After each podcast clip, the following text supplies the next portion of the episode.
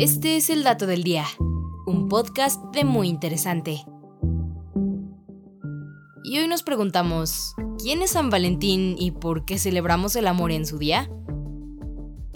Cada 14 de febrero, cientos de personas en todo el mundo celebran su amor dando obsequios, flores, cartas y chocolates. Sin embargo, puede ser que este adorado festejo tenga un origen un poco más sombrío. La historia de San Valentín se remonta cuando el Imperio Romano perseguía a cristianos por desafiar el culto al panteón de sus dioses. Todavía en el siglo III, seguir una fe distinta a la que imponía el César era ilegal y penado con la muerte. Durante el reinado del emperador Claudio II, un mártir se sumó a la lista de personas que perdieron la vida por seguir otras creencias, y según narra la leyenda del compendio Acta Sanctorum, un sacerdote romano llamado Valentinus fue arrestado por predicar otra fe y condenado a muerte un 14 de febrero, así que en su honor se conmemora su aniversario luctuoso en esa fecha cada año. No obstante, la historia nos dice que este no fue el único Valentín al que le debemos el origen de estas fiestas, pues al mismo tiempo en Italia había otro Valentinus, un obispo en la ciudad de Terni, en la provincia de Umbría, quien según la leyenda era capaz de curar enfermos y devolverle la vista a los ciegos, convirtiendo así a decenas de personas a la fe cristiana y concediéndole más tarde la fama de santo. Este obispo celebró casamientos en el nombre de Dios y a espaldas de la autoridad romana unió en matrimonio a diversas parejas que querían la bendición de Cristo. Sin embargo, estas hazañas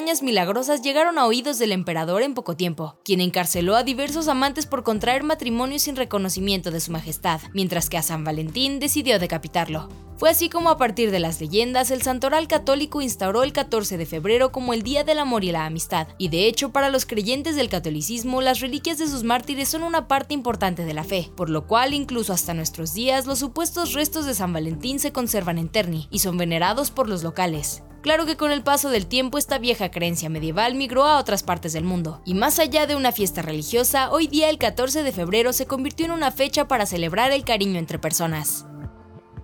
Y este fue el dato del día. No olvides suscribirte a nuestro podcast y seguir todos nuestros contenidos en muyinteresante.com.mx. Hasta la próxima.